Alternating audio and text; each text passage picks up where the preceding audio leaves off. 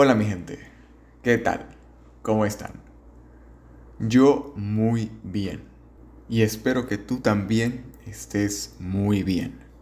Y hoy, antes de comenzar este episodio, quiero comprometerme de una vez aquí contigo porque no es sorpresa la irregularidad con la que subo episodios en este podcast. Así que quiero comprometerme contigo a partir de hoy todos los miércoles vas a tener un nuevo episodio de Positivo más Infinito. Y en cuanto a los episodios especiales de aquí y ahora, pues los tendrás de vez en cuando.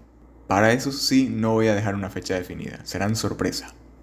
Así que bueno, te doy la bienvenida otra vez a Positivo más Infinito, un espacio creado para que podamos relajarnos un ratito del ajetreo del día a día, ya lo saben y si es que no pueden, si es que no pueden detenerse, tienen mucho que hacer, ok, adelante, esto es un podcast, está hecho para que lo escuches, ya sea haciendo algo o no haciendo nada. Yo soy Eduardo Jiménez, pero dime Edu con toda confianza. Y vamos a comenzar directamente, porque hoy vengo con ganas de desmentir. Hoy vengo con ganas de cambiar un estereotipo, una creencia, una costumbre que ha pasado de generación en generación. Es sabido que cultural y socialmente, según nuestra edad, debemos dedicarnos a ciertas cosas, pensar de cierta manera y que también deben gustarnos determinadas actividades o cosas en general. Y si no seguimos esta regla, el mundo nos mira raro, nos mira mal, desaprueba que decidamos no aceptar o seguir eso que culturalmente el mundo ha destinado para nosotros sin siquiera preguntarnos si estamos de acuerdo o no, si nos interesa. Y quiero dejar claro que este episodio no va a ser en ningún momento una queja, no me voy a andar quejando de nada, más bien me voy a centrar en exponer y proponer. Entonces, hoy quiero hablar particularmente de los gustos de las cosas que nos gustan. Yo soy un fuerte defensor de que a ti te puede gustar lo que sea, sin importar tu edad, y que nadie tiene por qué decirte que ya eres o muy grande o todavía muy chico, siempre y cuando eso que a ti te guste o eso que hagas no sea dañino, no ponga tu vida en riesgo, no juegue con tu integridad, con tu salud mental y física. Que en pocas palabras no te perjudique ni a ti ni a los que te rodean. Ahora voy a crear aquí tres secciones. Cuando eres niño, el mundo espera que te eduques, que crezcas y que juegues. Facilito, ¿no? Cuando eres adolescente, el mundo espera que te eduques, que te sigas desarrollando, que sigas creciendo, que te diviertas un poco y, muy importante, que ya no te comportes como un niño. Cuando llegas a la adultez, el mundo espera que te especialices en un área, vayas a la universidad, consigas un trabajo, formes una familia y por supuesto que ya no te comportes como un adolescente. Hasta ahora creo que solo he mencionado lo obvio. A medida que vamos creciendo, que pasamos de una etapa de nuestra vida a la siguiente, el mundo espera que ya no nos comportemos como si todavía estuviéramos en la etapa anterior, porque en teoría ya maduramos de esa etapa para comenzar el proceso de maduración de la etapa siguiente. Pero mira que dije específicamente comportamiento. ¿Y por qué? Porque esa es la palabra que escuchamos siempre. Es lo que siempre nos dicen. No te portes como un niño, ya estás grande. Ya eres un adulto, ¿por qué te portas como un adolescente? O también, no, todavía eres joven, no te puedes sentar en la mesa de los adultos. ¿O por qué te portas como si fueras ya un adulto? Todavía eres chico. Para el mundo, sin importar nuestra edad, siempre somos muy grandes y muy chicos al mismo tiempo.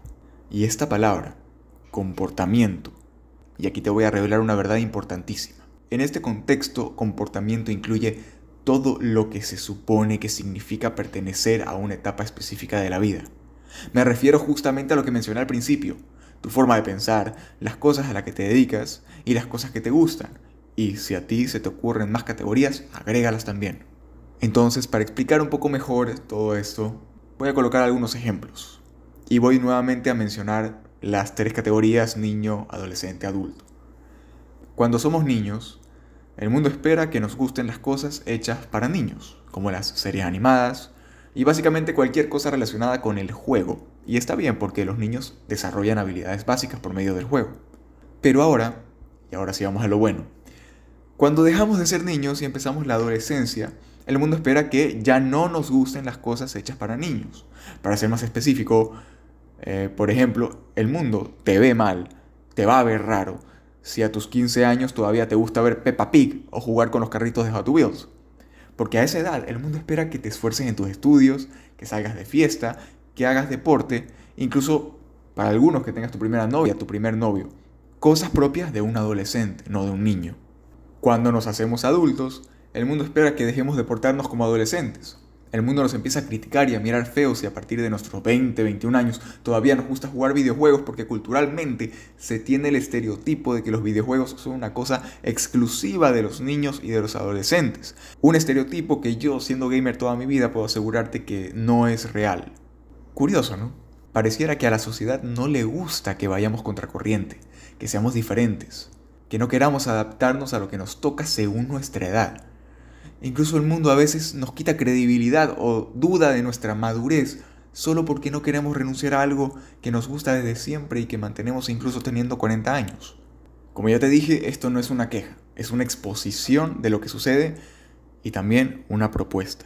Yo propongo que desde ahora dejemos de andar limitando nuestros gustos y nuestras actividades solo para que vayan de acuerdo a lo que la sociedad dice. No le demos ese placer a la sociedad, no le demos ese gusto. Y para que te animes un poco más, te comento que esta revolución, como yo la llamo, ya está comenzando. Gracias a la tecnología, cada vez hay más jóvenes que desde una muy temprana edad ya se están informando en temas de política y de economía, cosas impensables en mi época. Yo soy testigo de eso. Yo he visto a chicos que a sus 15 años se sientan a hablar de finanzas. Y yo digo, wow, porque a esa edad a mí solo me interesaba reunirme con mis amigos a jugar Yu-Gi-Oh! Y asimismo los adultos hoy también tienen la posibilidad de volver a sentirse niños, de recordar su juventud principalmente con todas las producciones, series y películas viejas que encontramos en los servicios de streaming. Ya lo dije en el episodio 8 de este podcast. Si tienes 14 o 15 años y ya quieres aprender sobre cualquier tema que te sume a tu vida, nadie tiene por qué decirte que no puedes aprender eso o que todavía eres muy chico. Si siendo adulto, y digo adulto de 30 o 40 años en adelante, te empieza a interesar el mundo de los videojuegos y quieres comprarte tu PC gamer o tu consola, pues cómpratela, juega, sé feliz. Y eso aplica para cualquier cosa que quieras hacer, cualquier cosa que quieras comprar, pero no lo has hecho por opiniones ajenas. Y si alguien viene y te dice que qué te pasa, qué haces tú dedicándole tiempo a esas cosas, pues, aunque suene feo, mándalos a la M. Con cariño, sin agresividad, con calma, pero mándalos a la M. Porque en todo caso, si te cuestionan o te hacen menos por hacer las cosas que te gustan, es muy probable que sea por envidia. Es muy probable que sea porque ellos no tuvieron la valentía que tú sí tuviste de hacer lo que te gusta, por más infantil o por más adulto que parezca. Permíteme mencionarte un último ejemplo, que más bien es una comparación, para que ahora sí esto que te he contado quede absolutamente claro. Imaginemos dos personas de 53 años. Pueden ser hombres o mujeres, lo que quieras imaginarte. La primera persona ama el fútbol. Juega fútbol, ve todos los partidos y se sabe de memoria todos los equipos y los nombres de cada jugador de cada equipo. La segunda persona, por otro lado, ama la franquicia de Pokémon. Se ha jugado todos los juegos, se ha visto todas las temporadas de la serie, juega constantemente con las cartas de Pokémon y va a torneos, y se sabe de memoria los nombres de cada Pokémon incluyendo sus evoluciones. Yo te pregunto, ¿qué tienen de diferente estas dos personas? Ante la sociedad, dentro de nuestra cultura, la diferencia es abismal. Si lo sometiéramos a votación, la primera persona se llevaría casi todo el apoyo. ¿Y por qué? Porque culturalmente se considera el fútbol como un deporte para todas las edades y también una actividad que provoca euforia y pasión en las personas que lo aman. Pero se cree que todo lo relacionado con Pokémon es algo solo para niños, algo puramente infantil, una actividad de ocio que no te sirve para nada en la vida y que no puede ser posible que un adulto maduro, desarrollado, hecho y derecho pierda su tiempo en eso. Ahora, olvidémonos de la sociedad. Te vuelvo a preguntar, ¿qué diferencia hay entre la persona 1 y la persona 2? Oh sorpresa, absolutamente ninguna. Ambas personas tienen sus gustos, sus pasiones, sus preferencias. Y ninguna de las dos pierde el tiempo. Ya hablamos antes del uso del tiempo. Ninguna de las dos pierde su tiempo. Más bien, ambas deciden invertir su tiempo en eso que les gusta, en eso que les hace sentir, en eso que les da gasolina, ganas de vivir. Quiero cerrar dándote un consejo. Si justamente has estado pensando en hacer algo que sientes que te va a gustar, que te va a hacer feliz, y lo has aplazado por miedo al que dirán, pues te recomiendo que lo hagas ahora, ya. No lo aplaces más, porque como ya te lo he dicho antes, nada nos garantiza que vamos a despertar al día siguiente. No sabemos cuándo vamos a morir y por eso te aseguro que no vale la pena dejar de hacer lo que nos gusta por una opinión ajena. Así que dale, anda a hacer eso que quieres. Yo por mi parte te deseo muchísima felicidad y éxito en eso que vas a hacer y en todo lo que te propongas. Y si te gustó este episodio, puedes apoyarme con un like en YouTube o con las 5 estrellas en Spotify. Y también enviándole este episodio a alguien que crees que necesita escucharlo. Y te recuerdo también que puedes encontrarme en Instagram y TikTok como edujiménez-7, ya que ahí estoy siempre subiendo más consejos y reflexiones adicionales a este podcast. Vamos, adelante, que sí se puede. Nos vemos y nos escuchamos. Chao.